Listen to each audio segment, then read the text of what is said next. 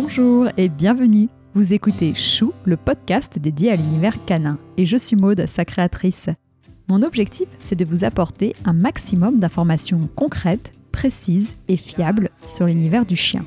Pour ceci, j'invite à mon micro deux fois par mois un particulier ou un professionnel pour découvrir de nouvelles races de chiens connues ou plus confidentielles, pour qu'ils nous confient leurs expériences vécues toujours passionnantes et enfin qu'ils nous partagent de bons conseils et leurs coups de cœur. J'espère que chaque épisode vous permettra d'en apprendre davantage et participera à nourrir votre réflexion sur le monde canin. Et surtout, n'hésitez pas à m'envoyer vos commentaires et à me contacter sur Facebook ou Instagram, chou, c h u -U, podcast. j'ai décidé de traiter de manière approfondie en deux épisodes un sujet ultra concernant, étrangement peu traité, le chien senior. Autant on trouve de nombreuses informations sur le chiot ou sur l'éducation, autant à ma connaissance, il existe une quasi-absence de conseils sur l'accompagnement de nos vieux chiens, qui le méritent pourtant. Alors aujourd'hui, je vais aborder cette thématique avec le docteur Pierre May, qui va nous livrer son expertise sur le sujet on citera les principaux signes de vieillissement, on parlera de prévention, d'alimentation et on fera un focus particulier sur l'arthrose. Bien entendu, les préconisations de phytothérapie du Dr May sont d'ordre généraliste et données à titre purement indicatif. Donc je vous invite à vous adresser à un vétérinaire spécialisé en phytothérapie pour obtenir la prescription la plus adaptée à votre animal suivra un second épisode passionnant et complémentaire, Le mouvement c'est la vie, avec Fanny Walter, ostéopathe animalier et spécialiste de la question. Et si j'ai pu réaliser cet épisode, c'est aussi grâce à vous, grâce à quelques généreux donateurs qui ont si gentiment répondu à mon appel de financement.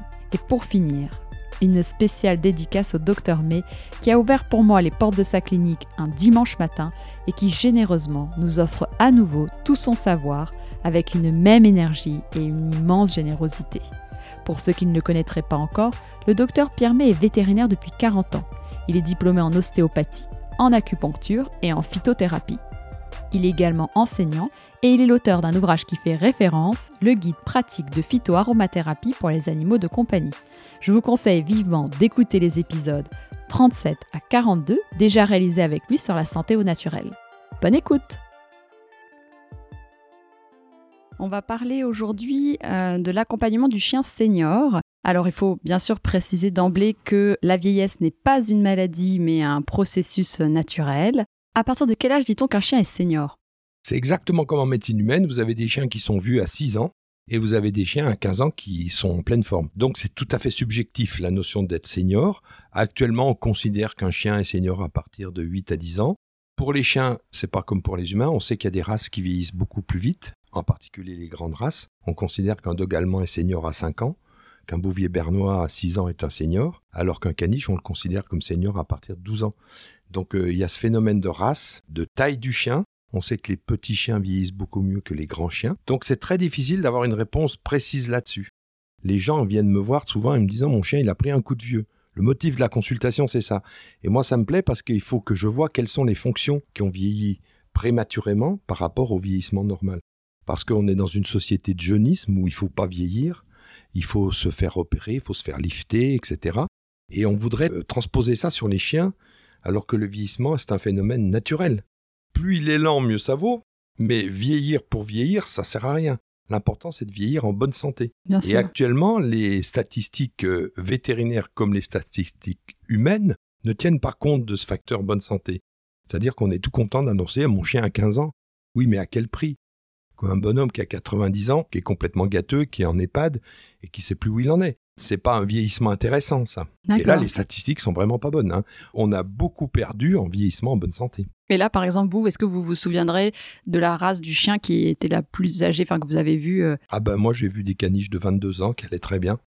Euh, le record de vieillissement, je crois que c'est un chien qui a atteint 29 ans, mais pas dans ma clientèle. Hein. C'est quand même assez rare. Par contre, des chiens de 15 ans, de petites races qui vont bien, c'est régulier, on les voit régulièrement ça. Et est-ce que d'un point de vue du processus de vieillissement, il y a une différence entre mâle et femelle? Je ne peux pas parler vraiment proprement parler de différence, ça dépend de tellement de facteurs, de mode de vie, d'alimentation, d'activité physique, d'environnement euh, affectif aussi. Différence mâle-femelle, non. Par contre, différence animale stérilisée, pas stérilisée, oui. Donc ça veut dire que la privation hormonale de la stérilisation, surtout si elle est précoce, est terrible. Et stériliser un animal avant la puberté, pour moi, c'est un non-sens. C'est même presque une, fausse une faute professionnelle. Et c'est pourtant ce qui se fait le plus souvent. Et d'un chien pur race à un corneau. Alors, on va pas dire chien pur race, on va dire chien à la mode. Donc, il n'y a pas de règle d'or, mais disons que les races qui vieillissent le moins bien, c'est effectivement les grandes races et les chiens à la mode. C'est pas forcément qu'ils soient pure race, c'est qu'ils sont à la mode. Donc, en ce moment, c'est euh, Golden Retriever, Bouvier bernois, et évidemment, berger australien, bulldog, français. Alors ça, c'est des chiens qui vieillissent mal parce qu'ils sont trop sélectionnés et pas forcément des pures races, hein, parce qu'il y a des bidouillages génétiques. D'ailleurs, sur ces brachycéphales, en particulier sur les, les hypertypes, on parle des hypertypes, qui ont le nez non seulement qui est absent, mais qui est rentré dans la tête, ben c'est des chiens, ils peuvent pas vivre comme ça. Donc actuellement, de faire des hypertypes, ça va être considéré comme un délit, souffrance animale délibérée, quoi. Et les cavaliers King Charles? Alors le cavalier King Charles, c'est un chien qui a été sélectionné en fonction de sa gentillesse et de sa beauté, et qui a deux pathologies euh, héréditaires typiques à sa race. C'est une pathologie euh, cardiaque et la syringomyélique, une pathologie de l'oreille interne qui est insupportable.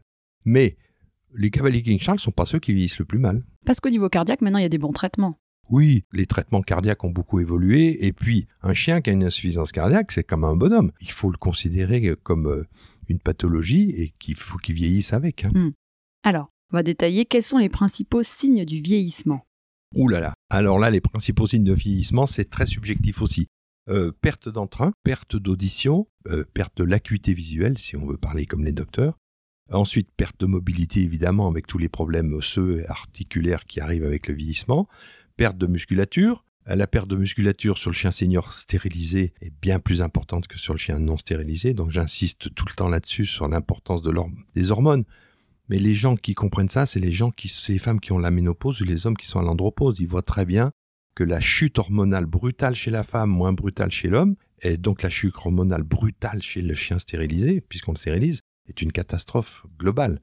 Dans les autres signes de vieillissement, le manque d'adaptation, la perte de sommeil correct, euh, les pertes de repères, des pertes de cognition, insuffisance cardiaque, insuffisance rénale, insuffisance hépatique, insuffisance pancréatique, problème de digestion, problème de dentition. Donc, tous les organes sont atteints plus ou moins par le vieillissement. Et il y a une phrase de mon professeur de médecine euh, au DU de phytothérapie qui m'avait beaucoup frappé, c'est qu'il dit on a l'âge de son organe le plus vieux.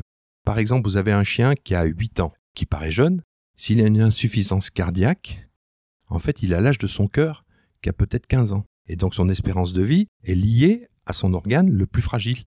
Et c'est pour ça que avoir l'âge de son organe le plus fragile, le plus malade, quand on y réfléchit, c'est un peu inquiétant parce qu'on a tous un organe qui va pas. Et donc, l'espérance de vie est liée à, cet organe-là. Ok, très clair. Donc, c'est hyper intéressant. J'entends un chat. Oui, c'est le chat de la clinique. Il faut, il faut que je l'enlève. non, non, mais si. Ça va s'il s'est arrêté là. Et alors, est-ce qu'il existe des compléments alimentaires qui aident à conserver le chien en bonne santé et si oui, lesquels? Alors, avant de parler de compléments alimentaires, désolé hein, de ne pas répondre à votre question, ah, bah et il faut parler d'alimentation tout court. Donc l'alimentation du chien senior, c'est quelque chose de super important. Et moi, ce qui me sidère, mais ce qui me, ce qui m'horripile même, c'est que dans les croquettes seniors, il n'y a plus de protéines. Alors que plus on vieillit, plus on a besoin de protéines. Mais en médecine humaine, c'est pareil. Les vieux dans les EHPAD, ils mangent plus de viande parce qu'ils ont plus de dents. Alors il faut des protéines animales de qualité. Et plus le chien vieillit, plus il a besoin de protéines. Tous les systèmes euh, le système immunitaire, le système neurologique, le système cardiovasculaire ont besoin de protéines. Tous les tissus sont des protéines, donc euh, et du collagène en particulier. Ce qui est hallucinant, c'est de voir qu'il n'y a plus de collagène dans la ration d'un chien. Donc, avant de parler de compléments, il faut parler d'alimentation. Alors là, on n'a pas le temps aujourd'hui de faire un cours sur l'alimentation des seniors, mais on le fera éventuellement. Mais en tout cas, l'obsession, c'est les protéines. Et quand on vous dit Ah ben non, mon chien, il a 10 ans, il va peut-être avoir une insuffisance rénale, on va diminuer les protéines, c'est complètement débile. Il faut, il faut éviter les protéines de mauvaise qualité qui sont dans les croquettes. Mais par exemple, un chien de 10 ans qui a un début d'insuffisance rénale, vous lui donnez de la viande, c'est pas un problème. Hmm. Et quelle viande? Toutes les viandes sont possibles, ça dépend de comment le chien les supporte. Actuellement, on donne que des viandes blanches, la viande de poulet, qui, ne, à mon avis, ne doit jamais être donnée crue parce qu'elle est très souvent contaminée par des bactéries liées à l'abattage, au plumage en particulier. Quand on enlève les plumes, ça contamine la peau. Et donc, pour moi, la viande la plus sécurisée euh, et la plus équilibrée, c'est la viande de porc. Donc déjà, pensez aux protéines avant de penser compléments alimentaires. Mais bien sûr qu'il y a des compléments alimentaires pour tous les organes déficients. Alors, on peut pas passer sa vie à prendre des compléments alimentaires pour le rein, pour le foie, etc. Il faut effectivement repenser à cette phrase qu'on a l'âge de son organe le plus fragile. Et ça dépend des gens, ça dépend des chiens. Et donc, on s'occupe en priorité de cet organe-là. Si vous avez de l'arthrose qui vous pourrit la vie, eh ben, il faut prendre des compléments alimentaires pour l'arthrose. Bien sûr, il faut prendre des, compléments qui vont avoir un effet là-dessus. Mm. Et alors, revenons justement à l'alimentation quand même.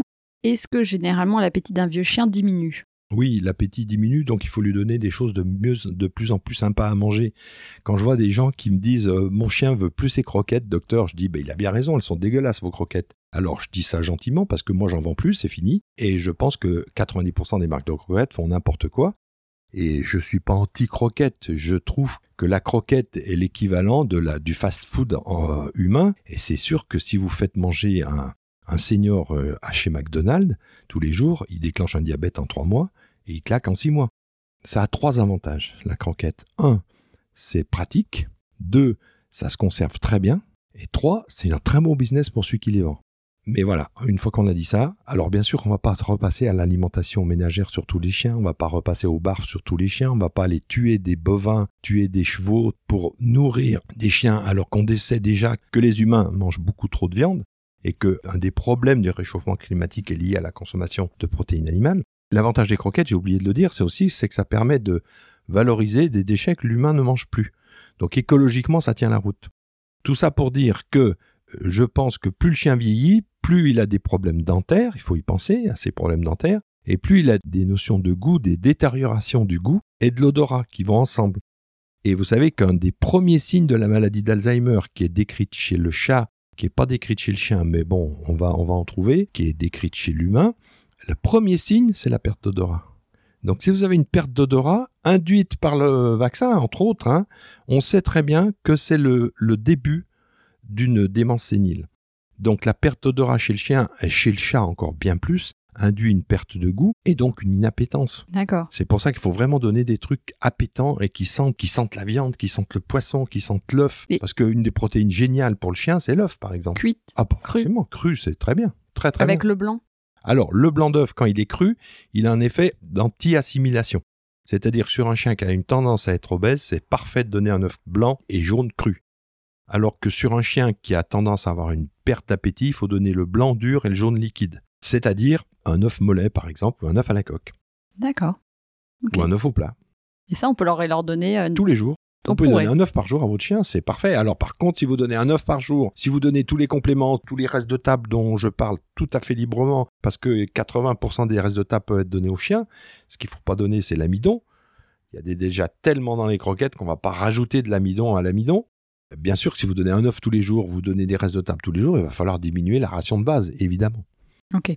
Et est-ce qu'il faut donner plus de fois à manger par jour? Est-ce qu'il faut donner deux fois à manger par jour à son vieux chien? Est-ce que ça, ça change? Ça dépend de ce qu'on donne à manger. Alors ça, c'est une notion importante. Un chien comme un humain qui mange quelque chose de dur comme de la viande, même si, alors la plupart du temps, les chiens d'ailleurs ne mastiquent pas, plus ils sont vieux, moins ils mastiquent, donc ils avalent tout rond. Et une fois qu'ils sont laissés dans l'estomac, le pylore, qui est le sphincter d'évacuation, qui est la vidange de l'estomac, se ferme entre 12 et 17 heures. Ça veut dire que donner, par exemple, à 8 heures du matin à 8 heures du soir, votre chien à 8 heures du soir, s'il a mangé de la viande le matin ou des croquettes, son estomac est toujours pas vidangé. Donc vous rajoutez des aliments à digérer dans un estomac qui n'a pas fini de digérer le truc du matin. C'est pour ça qu'un chien, un carnivore, s'il a une alimentation de carnivore évidemment, il faudrait lui donner qu'une fois par jour.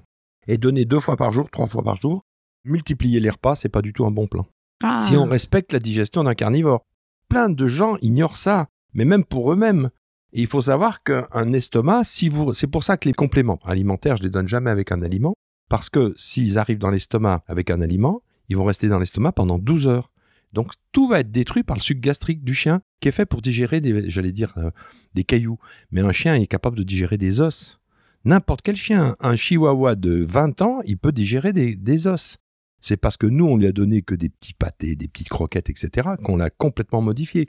Et donc, son estomac reste fermé pendant 12 à 17 heures. Hein, on, parle de 17 heures sur de la viande. Vous pensez bien qu'une gélule, même si elle est gastro-résistante, elle est complètement détruite par le sucre gastrique, qui est de l'acide chlorhydrique presque pur chez le chien.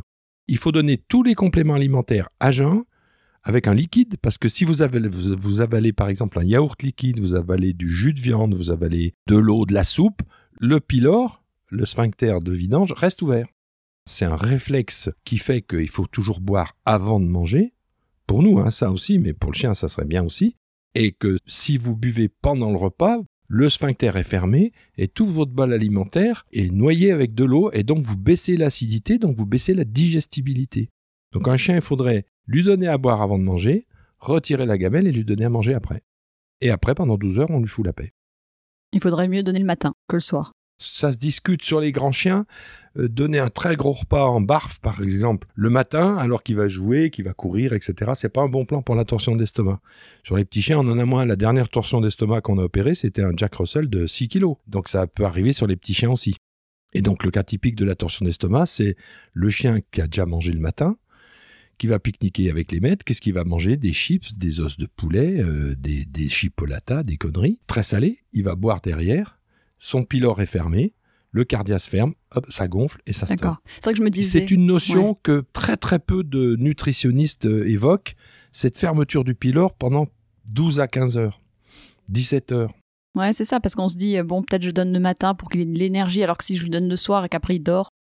Mais en fait. euh, Alors, toujours pareil. Il faut individualiser les réponses. Ça dépend du chien. hmm, Vous avez des chiens qui sont bien mieux en ayant une petite collation le matin et un gros repas le soir. Vous avez des chiens qui sont bien mieux en ayant un gros repas le matin et un petit repas le soir. Il faut toujours, toujours regarder, étudier.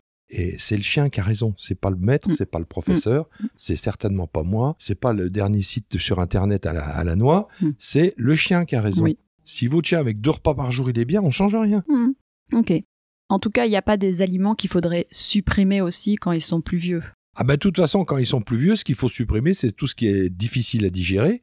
Donc il faut supprimer l'amidon, qui est une catastrophe pour tous les chiens, qu'ils soient jeunes ou qu'ils soient vieux, mais plus on vieillit, plus le pancréas est fatigué, plus le foie est fatigué. Il faut éviter l'amidon, il faut éviter, par exemple, un vieux chien qui a, pas de- qui a des mauvaises dents, ne lui donnez pas des os crus. Mm. Alors que moi je suis à fond pour ça, Hmm, mais un chien qui a jamais mangé d'os, ne commencez pas à 9 ans sur un chien qui a déjà des problèmes dentaires, Mm. de lui donner des os. Par contre, lui donner de la poudre d'os ou lui donner du collagène ou du bouillon d'os, Mm. ça c'est super Mm. intelligent. Ou mastiquer pour lui enlever le tartre, justement, s'il va mastiquer des, Alors des os oui, à mais s'il a mal aux dents, il mastiquera pas.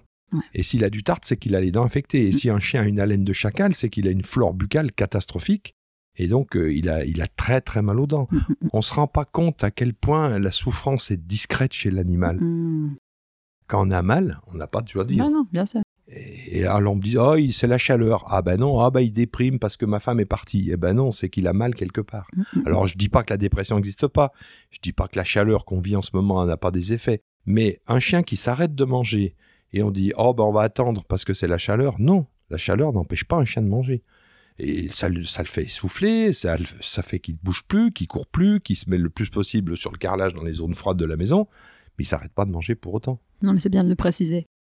Et alors, moi, j'ai une question euh, qui me tient beaucoup à cœur parce qu'aujourd'hui, bah, comme vous savez, j'ai deux chiens qui sont bah, seniors et je me demande toujours, est-ce qu'une prise de sang peut dépister un cancer? Alors, le problème de la prise de sang, c'est que ça va dépister un cancer du sang. On peut avoir des, on va dépister de l'inflammation. Donc on dit tiens, il y a de l'inflammation parce que le cancer c'est d'abord une maladie inflammatoire.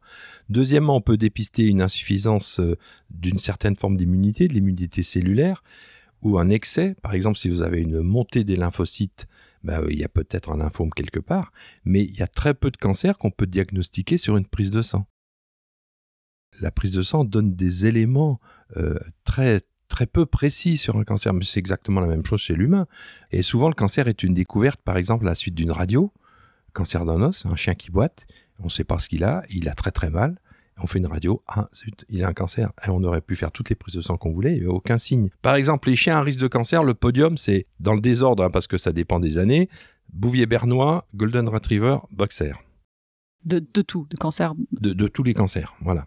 Bon, après, il y a les Rottweiler. Ça se discute. Il y a des statistiques américaines qui disent que le Rottweiler est en tête parce qu'ils ont plus de Rottweiler chez eux, etc. Mais globalement, chez nous, c'est ces chiens-là.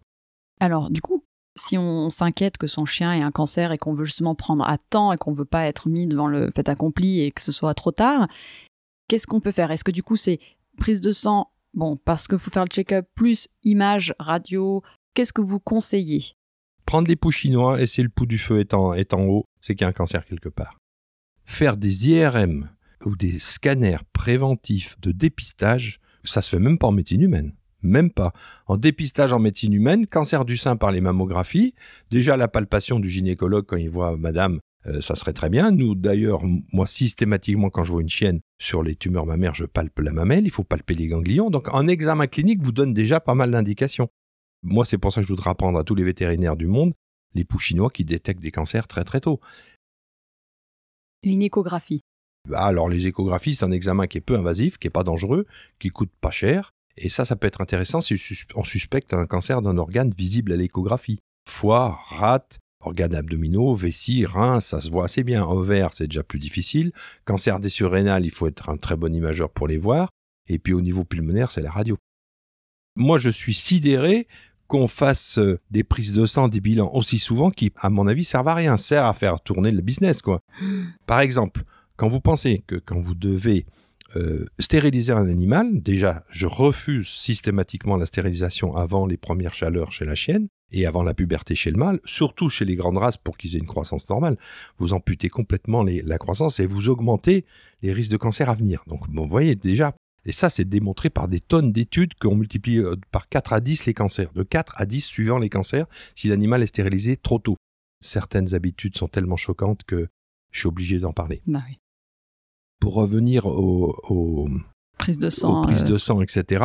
Franchement, le rapport euh, efficacité de la prise de sang dans le diagnostic prix est pas justifié. Franchement faire des bilans tous les ans, je trouve ça pas correct. Quand vous stérilisez un animal qui a deux ans, qui est en pleine forme, et que on doit demander aux gens, par principe de précaution, dire est-ce que vous voulez un bilan sanguin ou pas?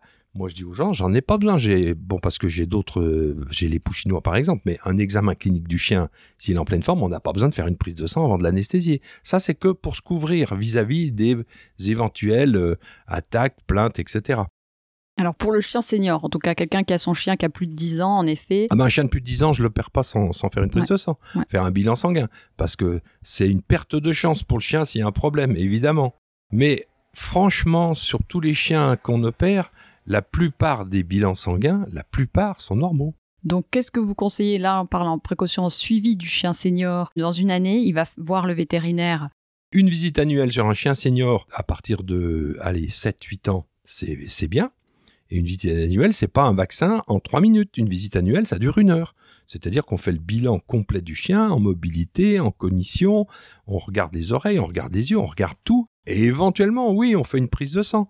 Mais franchement, euh, on détecte pas grand-chose sur une prise de sang.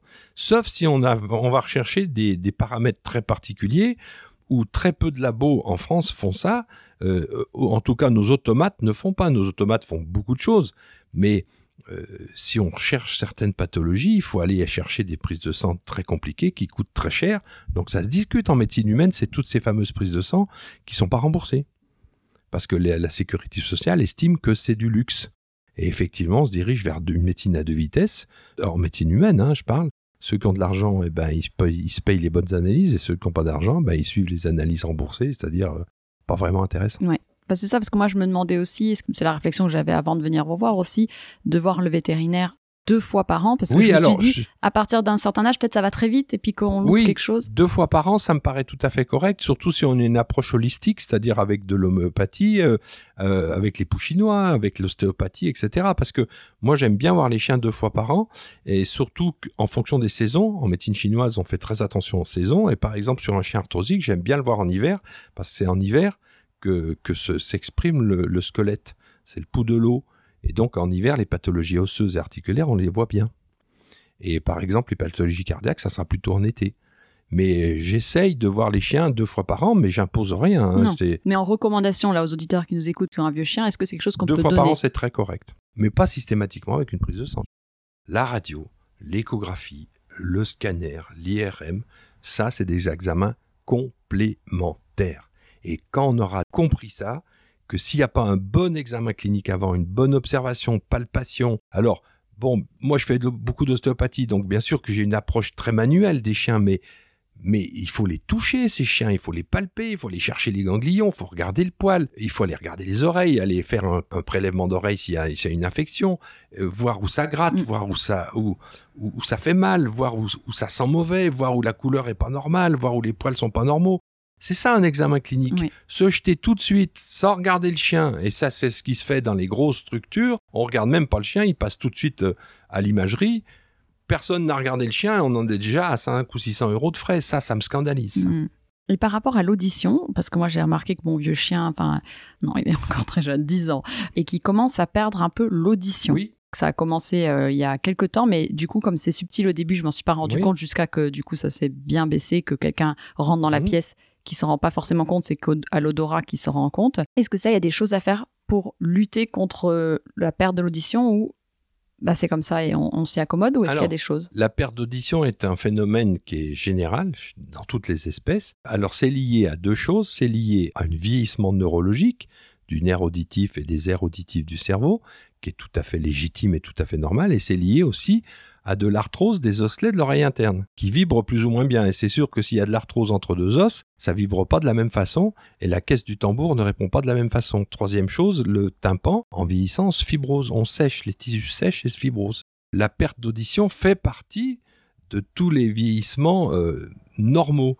Alors pour la limiter, pour la diminuer cette perte d'audition, bah, il y a tous les compléments qui vont avec le vieillissement du cerveau et le vieillissement des os. D'accord, Donc tous les compléments qui fonctionnent sur le cerveau et qui fonctionnent sur les os et sur les articulations vont diminuer cette perte d'audition.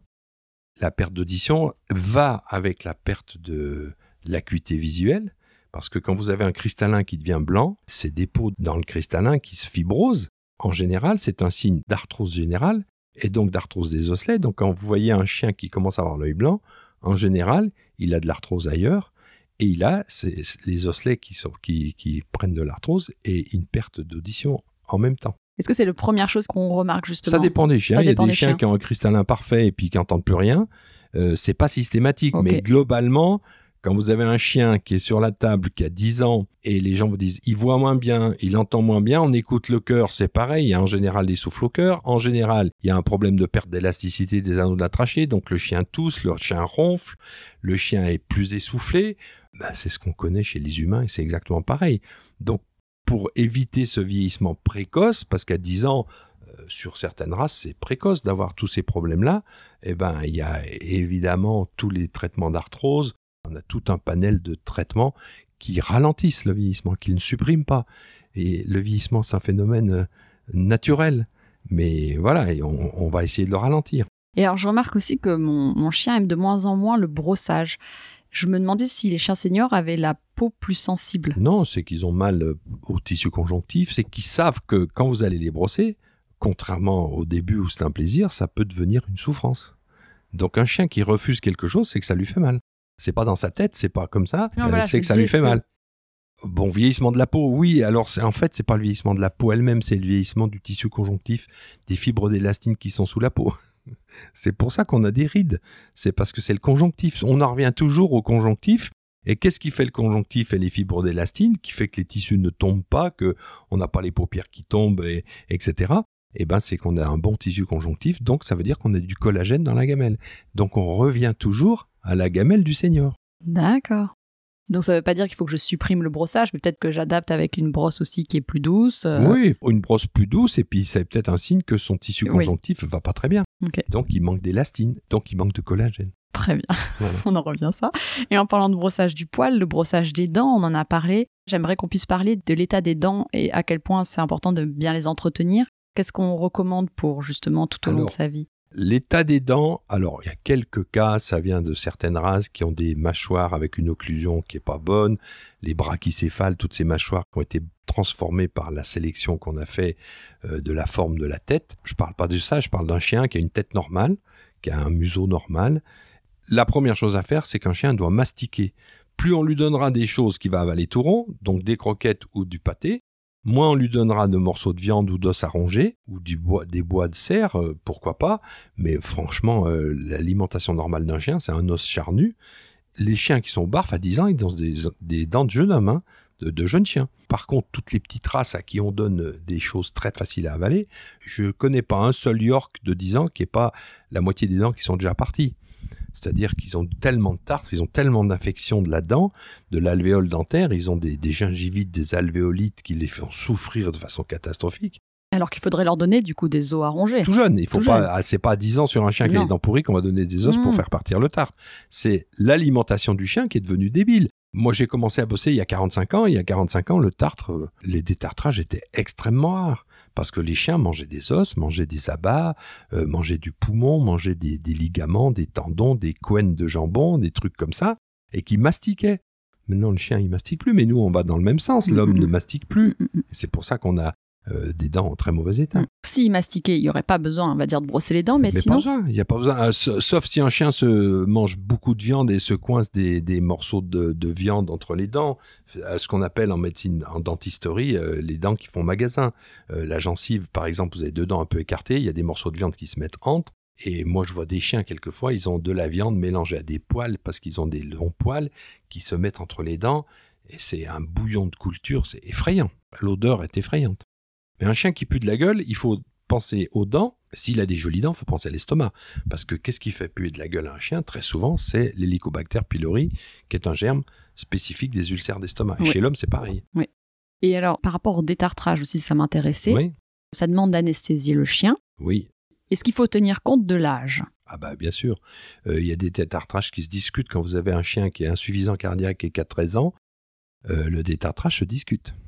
Alors quelquefois on n'a pas le choix, on est obligé d'y aller. Alors actuellement, ce qui est bien, c'est que dans la chimie, il y a des très bonnes choses. Moi, je suis pas du tout anti-chimie. Je je prends ce qui m'intéresse et je pense ce qui marche. Et les protocoles anesthésiques ont beaucoup, beaucoup évolué.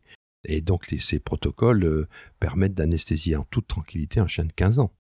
Donc, l'anesthésie, ça doit pas être un arrêt. Tous discutent toute intervention se discute, mais sur un humain, c'est pareil. Je suis hmm. sidéré de voir à quel point on suit tête baissée les conseils d'un chirurgien qui a envie de faire de la chirurgie. Mais je vois tous les jours des chiens à qui on propose des opérations de ligaments croisés qui n'en ont pas besoin.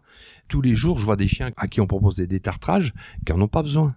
Vous voyez, c'est. Oui, ça c'est important, c'est vrai. Tous discutent. Hmm. Il faut toujours euh, réfléchir et pas hésiter à prendre un deuxième avis. En tout cas, le détartrage euh, peut être nécessaire et ah bah le détartrage est incontournable sur euh, dans 50% des chiens des chiens qui ont des dents pourries, le détartrage est incontournable et le détartrage associé à l'extraction des dents pourries.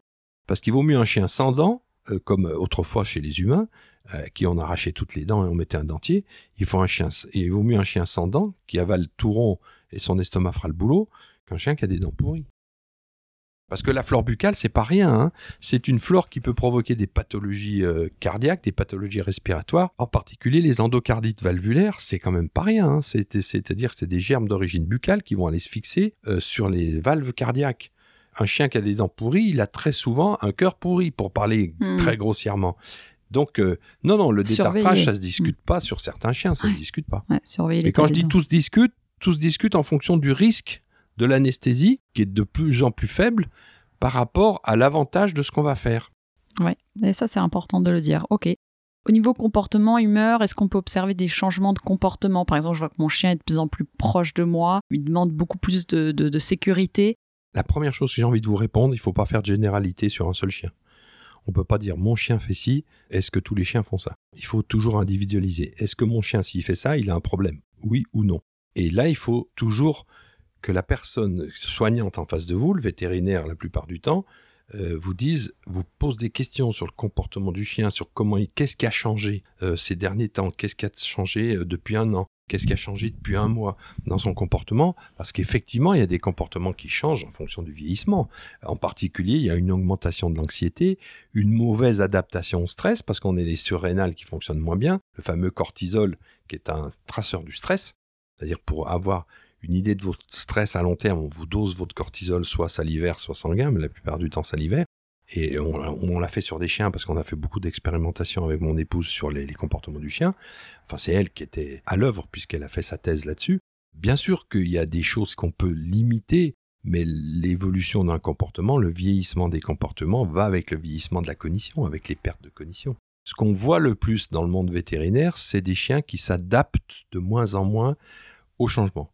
Et ça, c'est exactement ce qui se passe en médecine humaine. Quand on parle de stress, c'est pas oh là là, il y a un camion qui me fonce dessus, j'ai peur. Ça, c'est le stress adrénaline qui vous permet de fuir ou de combattre, hein, comme disent les Anglais, fight ou euh, je sais plus comment dire, fuir ou combattre. Euh, c'est ça. Ça, c'est un stress très utile à la survie.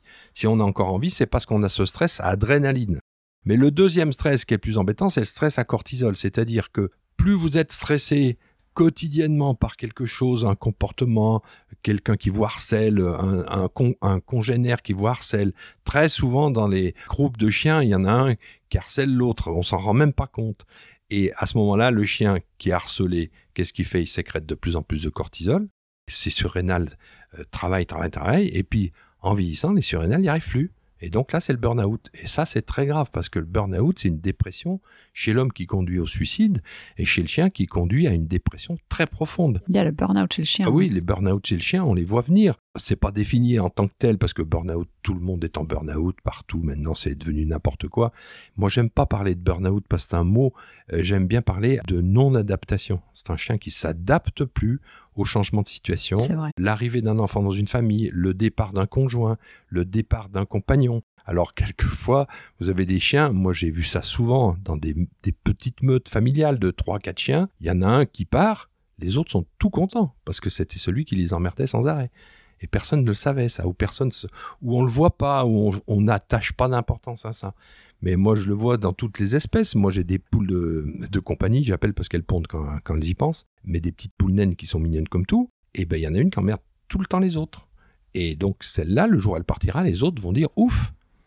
Mais dans certains couples, c'est ça. Hein. quand le mari euh, dégage, madame euh, est toute contente. Ah bah. La veuve joyeuse, ça existe. Le veuf joyeux aussi, ça existe. Hein. dans, dans, tous les couples. Oui, oui, oui. Euh, voilà, c'est le problème de l'adaptation. Moi, je parle plutôt de problème de vieillissement de l'adaptation. Très clair. J'aimerais bien faire un focus sur le poids. Très important parce que le là, poids. On peut pas en 10 minutes parler du poids des chiens. Alors. Le poids des chiens. 90% des chiens qui sont en surpoids, c'est la faute de l'humain. C'est parce qu'on donne trop à manger et trop souvent et une alimentation trop riche. On est tous pareils. Moi, le premier, je suis en surpoids depuis que je suis né, donc euh, je sais ce que c'est et je sais très bien pourquoi je suis en surpoids. Et donc, quand les gens vous disent, quand vous voyez un chien en surpoids, ils vous disent Ah non, mais docteur, il mange presque rien, il, mange que ça. Vous dites C'est pas possible. Un chien de 20 kilos qui mange 200 grammes de croquettes par jour et que ça, c'est pas possible qu'il soit en surpoids. Ou alors, c'est qu'il dort toute la journée. Et ça, en vieillissant, c'est vrai que le manque d'exercice permet à la ration d'être moins éliminée. Et euh, la plupart du temps, vous discutez un petit peu, vous parlez un petit peu. Ah oui, mais le matin, il y a un petit bout de tartine avec du beurre. Alors je dis le beurre, c'est très bien, mais la tartine, non. Ah ben à midi, mon mari donne les restes. C'est quoi qu'il donne comme reste? Ah ben il donne des quignons de pain, ou il donne des croûtes. Alors les croûtes de fromage, c'est pas mal du tout, parce que c'est des protéines et de la graisse, donc c'est pas très grave. Mais s'il mange le gras de jambon, s'il mange une sardine, s'il mange... Et en fait, vous discutez avec les gens chaque fois, chaque fois, chaque fois, euh, sauf diabète, sauf insuffisance thyroïdienne. On, passe, parle jamais de la thyroïde, mais c'est très très fréquent dans le vieillissement. 90% des chiens obèses ou en surpoids, c'est de la faute du maître. Il y a un rapport à la nourriture chez l'homme qui est très très compliqué. Euh, nous, si on mange pas trois fois par jour, on est foutu. Alors déjà, quand vous dites aux chiens, aux gens, il faut que le chien mange qu'une fois par jour, pour la raison qu'on a évoquée en début de, de discussion, euh, les gens ils comprennent pas ça, ils sont pas d'accord. Parce que moi j'ai des chiens qui mangent 3, 4, 5 fois par jour, qui grignotent toute la journée. Alors qu'un chat grignote toute la journée, euh, chez les félins, hein, c'est pas du tout le même système. C'est des prédateurs, les félins, très très rapides, qui digèrent très vite. Donc qu'un chat mange 3, 4 souris par jour, c'est, c'est, pas un problème. Mais un chien dans la nature, il attrape un lapin, il reste 3 jours sans manger. Et c'est pour ça que j'aimerais qu'on fasse un, sujet de prévention là-dessus en disant le poids sur les chiens arthrosiques en plus c'est surpoids, il faut un diminuer la quantité, deux, diminuer la fréquence des repas, et éviter évidemment le grignotage, parce que chaque fois qu'il y a grignotage, il y a décharge d'insuline, et chaque fois qu'il y a décharge d'insuline, il y a euh, stockage dans les graisses de l'énergie, stockage dans les adipocytes de l'énergie, et puis surtout, il y a ce fameux facteur IGF-1, l'insuline grosse facteur euh, numéro 1, enfin peu importe, l'IGF-1, qui est pro-cancéreux de façon catastrophique. Donc il faut dire aux gens tous les animaux qui sont surpoids, tous les humains qui sont surpoids, sont à risque de cancer multiplié par 3 ou 4, on le sait très bien. Donc le surpoids est vraiment... pour l'arthrose aussi. Pour l'arthrose, c'est mécanique, on le sait très bien, mais pour, en cardiologie, on sait très bien que les gens qui sont surpoids ont plus de problèmes cardiaques, mais c'est surtout la, flambée de cancer qui est liée, à l'obésité. Et l'obésité touche les humains comme les chiens. On est, on est en train de copier les Américains, c'est de façon catastrophique. C'est Oui, parce que maintenant on voit un, chien un peu en forme, on dit, oh il est mignon et tout gros, mais en fait j'aimerais vraiment leur dire que non, un chien mince est un chien en bonne santé aussi.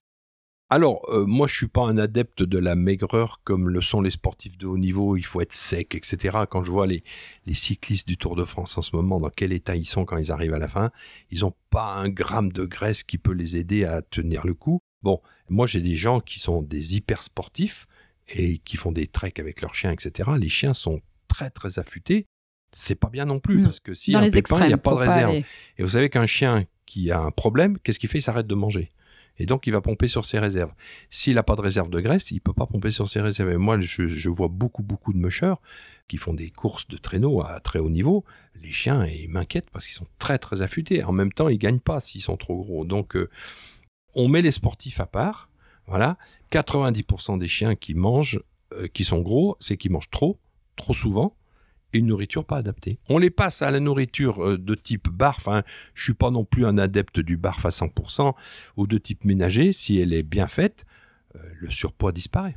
Ok. Mais lié aussi à l'exercice, parce que plus un chien est lourd, plus il a du mal à marcher, plus son, plus son cœur, moins son cœur va bien, moins il fera d'exercice. On est dans un cercle vicieux. Alors on va faire un focus sur l'arthrose. Est-ce que vous pouvez nous donner une définition de l'arthrose? Ah ben alors l'arthrose, c'est un vieillissement des cartilages des articulations, euh, parce que vous savez que les, os sont, sont, sont liés entre eux par des articulations. Ces articulations, tout le monde connaît ça, c'est les cartilages. C'est un vieillissement du cartilage. Globalement, c'est une déshydratation du cartilage. Donc on est toujours dans cette histoire de l'eau, la circulation de l'eau. Et deuxièmement, euh, cette déshydratation du cartilage induit des déformations de l'articulation et qui font qu'il y a une souffrance et donc, on marche moins, et moins on marche, plus on a d'arthrose. L'arthrose, c'est, en fait, on dit qu'il y a deux choses. Il y a un phénomène productif d'ostéophytes, c'est des petits bouts d'os qui se logent autour de l'articulation. Les becs de perroquet, par exemple, entre les vertèbres. Les petits choux-fleurs qu'il y a sur l'articulation du genou, sur la, gouttière de ce qu'on appelle la cochlée fémorale, qui est, on voit, quand on ouvre un- un genou pour faire un ligament croisé, on voit toutes ces petites productions. Et un phénomène dégénératif. Et lorsque euh, le, le cartilage disparaît et qu'on arrive à l'os sous-chondral, c'est-à-dire qu'on arrive à l'os qui est juste sous le cartilage parce qu'il n'y a plus de cartilage, là on peut plus bouger, on peut plus marcher. Alors est-ce que c'est un phénomène qui est irréversible? Pas du tout. Alors, il faut arrêter de dire que l'arthrose. Alors, je dis pas que c'est facile de réverser le, le phénomène, mais c'est pas du tout euh, irréversible. Et on peut un limiter l'arthrose et deux beaucoup réparer l'arthrose. Alors, un chien qui a des lésions où il y a déjà plus de cartilage, celui-là, c'est ça va être euh, la, c'est comme en médecine humaine, c'est la prothèse. Mais il faut arrêter de dire que le que c'est irréversible. Alors quelles sont les possibilités de traitement pour réduire alors, le- la le- douleur? Ça commence par la gamelle. Il faut du collagène dans l'alimentation. Et le collagène, c'est quoi? C'est les os, les ligaments, les tendons, les cartilages, tout ce la trachée, par exemple, tous les abats contiennent euh, le cœur est très très intéressant parce qu'il contient beaucoup de collagène et des muscles de très bonne qualité. Donc le cœur qui est un abat qui est très peu utilisé en boucherie, vous pouvez les récupérer pour euh, chez un boucher pour un prix modique et le cœur est un aliment très intéressant. Donc un le collagène, deux, la fixation du collagène, parce que c'est pas automatique, c'est pas parce que vous mangez des, euh, des, des cartilages toute la journée, des pieds de cochon toute la journée ou de la gelée toute la journée que vous allez le fixer. Donc il faut du silicium. Et tous les seniors, quels qu'ils soient, c'est-à-dire à partir de 7-8 ans chez un chien, à partir de 50 ans chez un bonhomme, il n'y a plus du tout de silicium. On a mangé le stock. Donc il faut du silicium organique. Et les siliciums organiques, il y en a 50 sur le marché, il y en a peut-être deux ou trois qui sont bons. Donc il faut trouver un bon silicium organique à base de prêle, d'ortie, euh, de bambou, de millet. Voilà, ça c'est les c'est de pousses de millet, hein, pas le millet en grain. Donc ça c'est les plantes qui donnent le plus de silice. Mais si vous avez prêle et ortie, c'est déjà bien. C'est du silicium organique, c'est-à-dire qui est assimilable. Silicium minéral, c'est le sable, par exemple. Vous pouvez manger des kilos de sable par jour. D'abord, ça sera indigeste, mais ça vous apportera pas de silicium dans vos articulations. Il faut manger les plantes qui ont déjà fait le boulot d'assimilation à notre place. La prêle et l'ortie et le bambou. Mais le bambou est, comment dire, d'un point de vue écologique, est, un peu plus compliqué à trouver, alors que la prêle et l'ortie sont pratiquement des mauvaises herbes. Quand c'est moi, je travaille exclusivement avec Vecteur Énergie. J'ai essayé tous les siliciums du marché. Et celui-ci, pourquoi il est parti particulier? Il est à base de prêle d'ortie. Il a rajouté un peu de bourgeon de cassis dedans aussi. Euh, je dis il, c'est le patron du labo qui est un génie, qui est un, un pharmacien de génie, qui s'appelle Jean-Patrick Bonardel, qui a écrit des bouquins. Il faut acheter ses bouquins sur la maladie de Lyme, sur l'argent colloïdal, etc. Pourquoi ce silicium marche mieux que les autres? Parce que justement, il est colloïdal. Et c'est le seul labo qui sache faire ça. Et colloïdal, ça veut dire que il va dans tous les tissus. Le sang, c'est un colloïde. La lymphe, c'est un colloïde. Le liquide synovial, c'est un colloïde. Le liquide céphalorachidien, c'est un colloïde. Donc ça veut dire que quand vous avez un produit qui est colloïdal, il diffuse partout. Si vous avez un produit non colloïdal, eh ben, il va rester dans le tube digestif, il ne va pas diffuser. Pourquoi celui de Vecteur Énergie marche mieux? Il s'appelle l'arthrocyle, parce que justement, il est colloïdal. Ok, donc ça, vous Ah bah recommandez moi, de ça m'a changé la vie. Ah, personnellement, moi, je teste tout sur moi. Moi qui suis un arthrosique depuis que je suis né aussi, je suis en surpoids et arthrosique depuis que je suis né pratiquement. J'exagère toujours, mais euh, j'ai eu de l'arthrose très très tôt parce que j'ai été opéré d'une hernie discale à 20 ans, ce qui est assez rare quand même. Silicium à vie, il pourrait en prendre. Ou ah mais des un cures chien, un chien à partir de 7-8 ans, c'est à vie.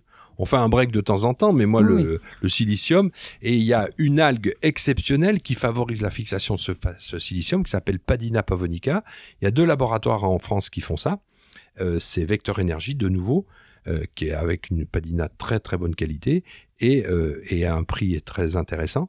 Et puis Texinfine, qui est le- un laboratoire lyonnais qui a été le premier à parler de Padina pavonica et qui a fait beaucoup d'études sur l'intérêt de Padina pavonica pour reconstruire les cartilages, même en, en tissu enflammé.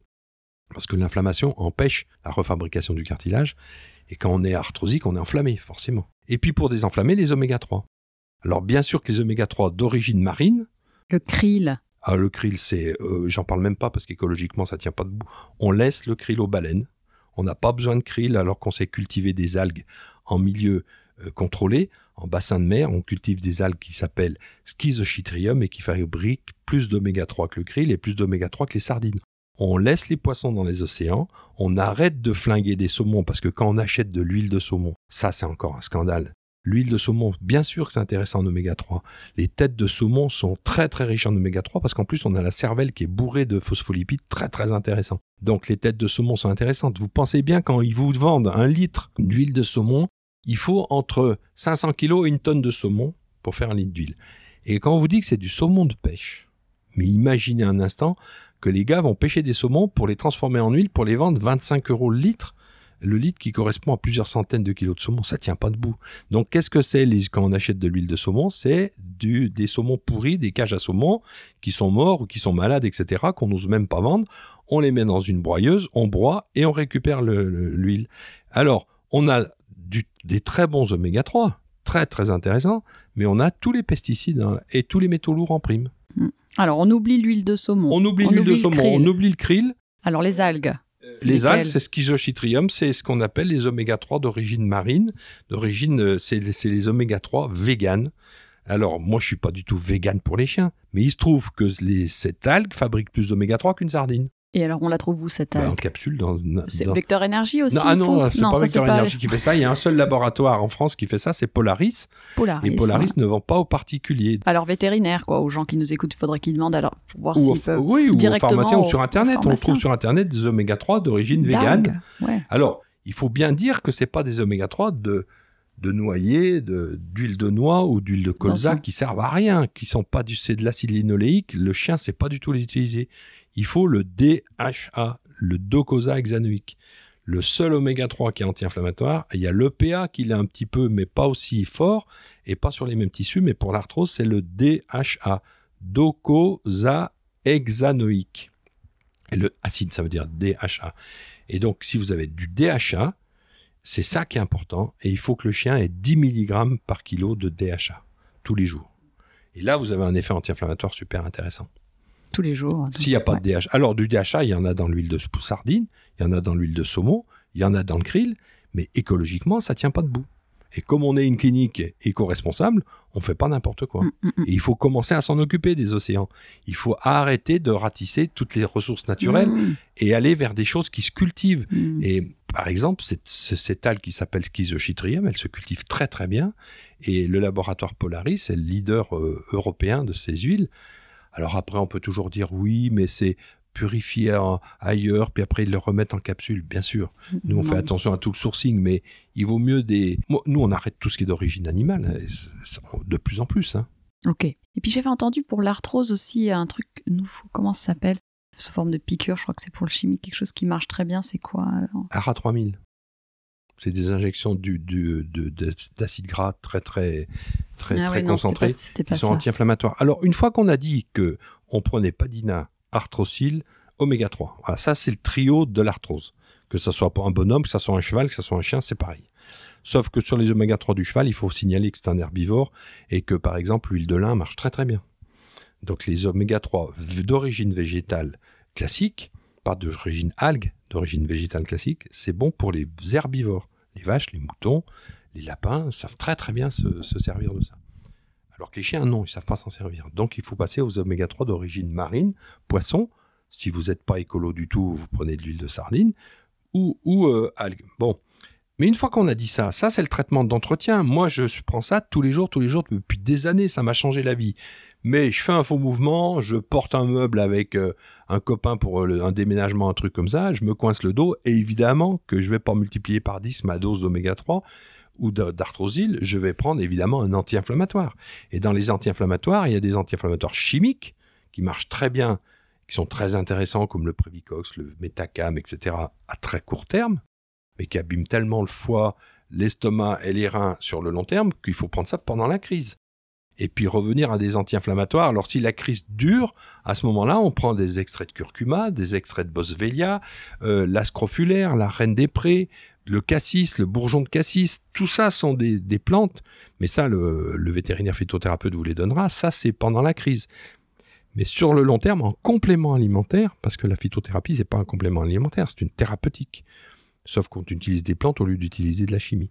Mais moi, je suis pas du tout gêné pour faire euh, une injection de cortisone à un chien qui a une hernie discale qui se paralyse. Je suis pas du tout gêné pour faire une injection de métacam sur un chien qui vient de se déchirer un muscle.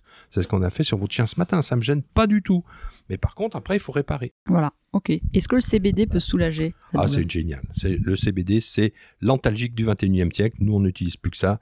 Euh, les autres antalgiques, les opioïdes, etc., on laisse petit à petit tomber parce qu'ils ont des effets secondaires que n'a pas le CBD. Le seul effet secondaire du CBD, c'est si vous trompez de dose, en général en trop, euh, vous avez une légère somnolence. Mais il n'y a pas d'effet hallucinatoire. Aucune contre-indication. Vous pouvez donner des CBD pendant deux ans sur un chien, ça n'abîmera rien. C'est une merveille. Moi, je suis à fond pour le CBD. Et alors, par contre, je suis pas pour tous les CBD parce que sur le marché, il y en a 80% qui valent rien. Il y a une ruée là-dessus, avec l'interdiction que ça soit en, en- que ça soit donné euh, euh, en pharmacie. Euh, donc, il y a des boutiques de CBD. Alors, nous, les vétérinaires, on a une chance, c'est que notre législation est plus ouverte et enfin moins contraignante, un petit peu moins que chez les humains. Et donc, on a un CBD, deux CBD officiels. On a un produit qui s'appelle le Sativavet, qui marche très bien, et un autre produit qui s'appelle le c'est le laboratoire Inuvet qui a sorti un produit qui s'appelle le Calmin, C-A-L-M-I-N. Alors ça, c'est vraiment un labo génial, Inuvet. C'est un labo qui vient d'apparaître en France, qui est numéro un de la phytothérapie en, en Allemagne. Et les Allemands sont bien en avance sur nous. hein, sur- Voilà, donc le Calmin. Alors, je fais aucune publicité, j'ai aucun lien d'intérêt. euh, euh, c'est pas les labos qui me payent, moi c'est mon travail qui me paye, donc j'ai aucun lien financier avec aucun labo. Je suis Hmm, voilà, donc je dis ce que je veux quand je veux, comme je veux, et voilà. ok. Mais le CBD pour l'arthrose Le CBD ça marche, mais le je- CBD marche pour tous Oui, les processus voilà, algiques. Ouais. Donc pour l'arthrose, bien sûr que le CBD va avoir un effet antalgique, va permettre un meilleur sommeil, va avoir un effet anxiolytique parce que quand vous avez mal, moi je souffre d'arthrose et quand je suis en crise, euh, j'ai pas vraiment le moral et je suis pas de bonne humeur et, et je dors pas bien. Alors que le CBD marche très très bien. Ça pourrait être pris en plus de ce qu'on avait dit. Ah, le CBD, c'est à prendre dans les crises algiques, oui, tout à fait. Alors, faut pas donner du CBD, euh, sauf C'est pas on continue avec l'arthrosile, bah de voilà, c'est Ah non, c'est voilà, le traitement de fond, c'est arthrosile, Voilà. oméga, padina, euh, et le traitement euh, au CBD, c'est pendant les crises douloureuses. C'est Voilà, un antalgique, le voilà, CBD, voilà. c'est rien d'autre. Hein.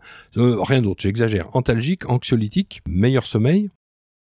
Ça a un effet sur l'immunité aussi. Actuellement, on découvre plein plein de choses intéressantes sur les, les récepteurs aux, aux cannabinoïdes. Hein. Et alors, quels sont vos conseils euh, pour ralentir les effets du temps? Que faire en prévention des maladies les plus courantes euh, liées à l'âge? Alors, c'est une question euh, qui se pose tous les jours pour nous, puisque la gériatrie est devenue une... moi, moi, la moitié de mes consultations, c'est de la gériatrie, puisqu'il y a plein de pathologies liées à l'âge. Gériatrie, c'est l'âge, et en particulier, il faut savoir que le cancer, c'est une maladie de gériatre. Bon, une fois qu'on a dit ça, pour mieux vieillir, qu'est-ce qu'il faut? Il faut bien manger, il faut que la gamelle soit équilibrée, donc on oublie les croquettes bourrées d'amidon, On essaye de trouver des bonnes croquettes avec des bonnes protéines. Et si on ne trouve pas, on rajoute des protéines animales, l'œuf, la viande, des déchets de viande, le collagène. Voilà, ça c'est la première chose à faire. Les compléments alimentaires, pour le vieillissement articulaire, c'est le pour vieillissement aussi de pas mal de choses, c'est silicium, oméga 3, euh, padina. Les oméga 3, c'est un sur le vieillissement cérébral, le vieillissement cardiaque, le vieillissement de la peau, le vieillissement articulaire, le vieillissement rénal. Donc, si on donne pas d'oméga 3 à un senior, c'est vraiment que j'ai été nul dans ma démonstration aujourd'hui. Franchement, c'est la première chose à faire. Ensuite, une fois qu'on a donné une bonne alimentation et ses compléments alimentaires, ça dépend du vieillissement de l'organe. Par exemple, pour l'insuffisance rénale, le cocktail Desmodium orthosiphon ginkgo, c'est une merveille. Pour le vieillissement cérébral oméga 3, tout de suite, euh, vieillissement cérébral, il y a des plantes magnifiques comme le, ginkgo, et évidemment en tête le ginkgo biloba, le bacopa, euh, l'ashwagandha, qui sont des plantes ayurvédiques, euh, avec le petit bémol, c'est qu'elles sont un petit peu tendues au point de vue écologique, donc ça se discute. Donc des plantes du vieillissement, il y a une plante absolument extraordinaire qui ralentit de 25% le vieillissement, c'est l'astragale. Elle évite le raccourcissement des télomères, des parties, euh, les parties terminales des chromosomes. Et vous savez qu'à chaque multiplication, on perd un petit bout de chromosome. Et que c'est les télomères qui doivent réparer ce petit bout à chaque multiplication cellulaire. Et donc, si vous prenez de l'astragale, vous diminuez de 25% ce vieillissement du chromosome.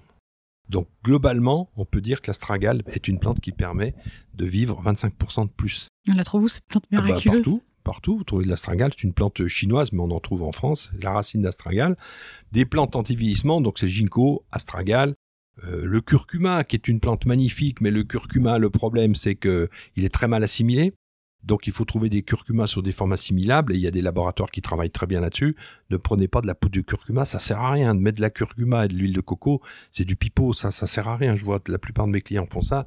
L'huile de coco, aucun intérêt chez le chien. Mettez avec de l'huile euh, avec du beurre par exemple, avec un triglycéride d'origine animale. Les triglycérides, le beurre est bien mieux que l'huile de coco chez le chien. Mais il faut mettre pour avoir un effet, il faudrait presque 500 grammes de poudre de curcuma pour un chien de 30 kilos par jour, ce qui est pas possible. Alors c'est sous quelle forme le ah curcuma bah, Le curcuma, faut l'acheter en micronisé ou en forme hyper assimilable.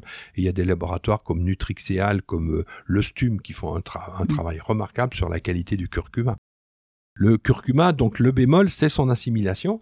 Mais euh, le ginkgo, l'astragale, l'ashwagandha, bacopa, l'ortie est une plante magnifique aussi pour la formule sanguine. Donc voilà. Donc après, euh, les vieillissements, c'est, je veux pas refaire le truc mm. en entier, mais il faut penser organe par organe. Mais on, il se trouve que il y a beaucoup de plantes qui permettent à plusieurs organes de pas vieillir, dont cette fameuse astragale. Donc en résumé, l'arthrose, on a ce qu'il faut. Le vieillissement cérébral, vieillissement oculaire, il faut penser à des choses dont on n'a pas parlé. C'est le mélange de myrtille et d'une algue magnifique qui est une algue rouge qui pousse dans les marais salants du sud-ouest de la France, qui pousse en particulier à Gruissant, dans les marais salants de qui s'appelle Dunaliella. Et le mélange myrtille-Dunaliella existe chez Vector Énergie et ça, pour le vieillissement oculaire, c'est une vraie merveille. Et pour le vieillissement cérébral aussi. Ensuite, euh, vieillissement cardiaque, on a parlé déjà des oméga 3, mais bien sûr qu'il faut une plante pour renforcer le muscle cardiaque, c'est le ginseng. Il y a une plante pour éviter les surtensions, l'hypertension, c'est l'olivier. Donc, Là, je ne vais pas faire un cours de phytothérapie, mais il y a beaucoup de plantes qui vieillissement rénal, on en a déjà parlé. Vieillissement hépatique, c'est Desmodium, Chardon-Marie, fume-terre, ça se discute même pas. C'est des plantes qui, qui vous permettent d'avoir un foie qui tienne le coup, même sur des hépatites. Donc après, euh, c'est là, on va pas faire de la consultation, c'est des conseils généraux, mais il faut savoir que s'il y a une bonne alimentation, une bonne gamelle. Deuxièmement, s'il y a des bons compléments alimentaires pour la mobilité.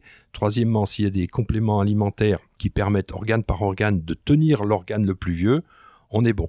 Alors ensuite, euh, bien sûr que sur cette mobilité qui baisse avec l'âge, il y a une chose très importante qui est une, pour moi une thérapeutique, c'est pas une médecine, c'est une thérapeutique, c'est l'ostéopathie.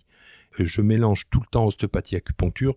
Je pense qu'on peut pas faire l'un sans l'autre, mais ça c'est mon point de vue et c'est ma formation qui me dit ça.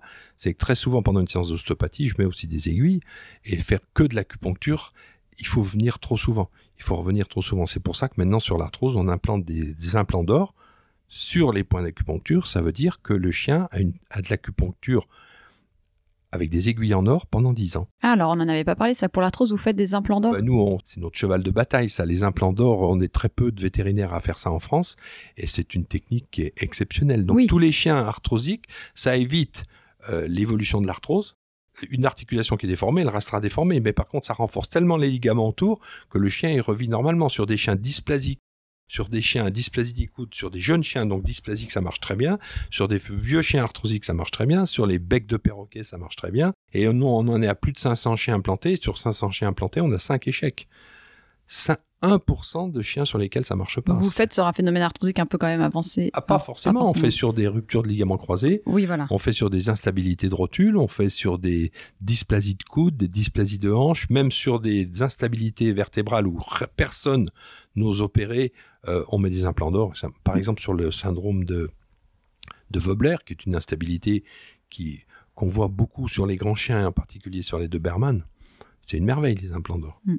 Et, donc, ce que je voulais dire sur la mobilité, l'ostéopathie, l'acupuncture, c'est très bien. La physiothérapie, c'est très bien aussi. De faire marcher un chien dans l'eau, c'est très bien. Le faire marcher sur une, une surface, euh, le e-move, qui est une surface ronde qu'on voit chez les kinés, chez tous les kinés qui font, qui sont des sportifs, il y a ça pour la proprioception. Mais je me dis qu'on paye très cher euh, une séance de physiothérapie alors qu'il suffirait d'emmener le chien se baigner un petit peu et qu'il suffirait de le faire marcher sur des terrains un petit peu, un petit peu accidentés. Il faut toujours penser au mouvement, toujours penser à la mobilité. Et l'ostéopathie, ce qui est intéressant, c'est que ça, ça redonne de la mobilité. Mais ça règle pas tout. Euh, l'ostéopathie est une thérapeutique. C'est pas une religion, c'est pas une, c'est pas une médecine en tant que telle. C'est une thérapeutique au même titre que complémentaire avec euh, complémentaire avec tout ce qu'on tout ce qu'on a dit avant. Mais l'ostéopathie, même si vous allez chez l'ostéopathe toutes les semaines, ça va pas vous faire rajeunir. Ça va limiter votre vieillissement euh, articulaire quand on fait de l'ostéopathie articulaire, de, de, certains organes quand on fait de l'ostéopathie euh, viscérale. Et il y a tellement de formes d'ostéopathie.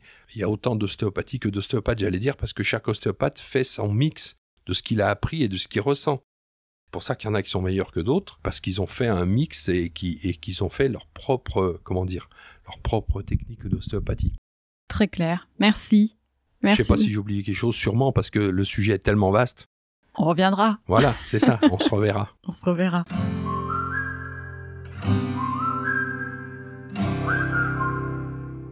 Si cet épisode vous a plu, n'hésitez pas à me le dire sur les réseaux sociaux et à le partager autour de vous. Vous pouvez aussi laisser 5 étoiles et un commentaire sur Apple Podcast ou iTunes. Avoir des notes permet de donner plus de visibilité au podcast.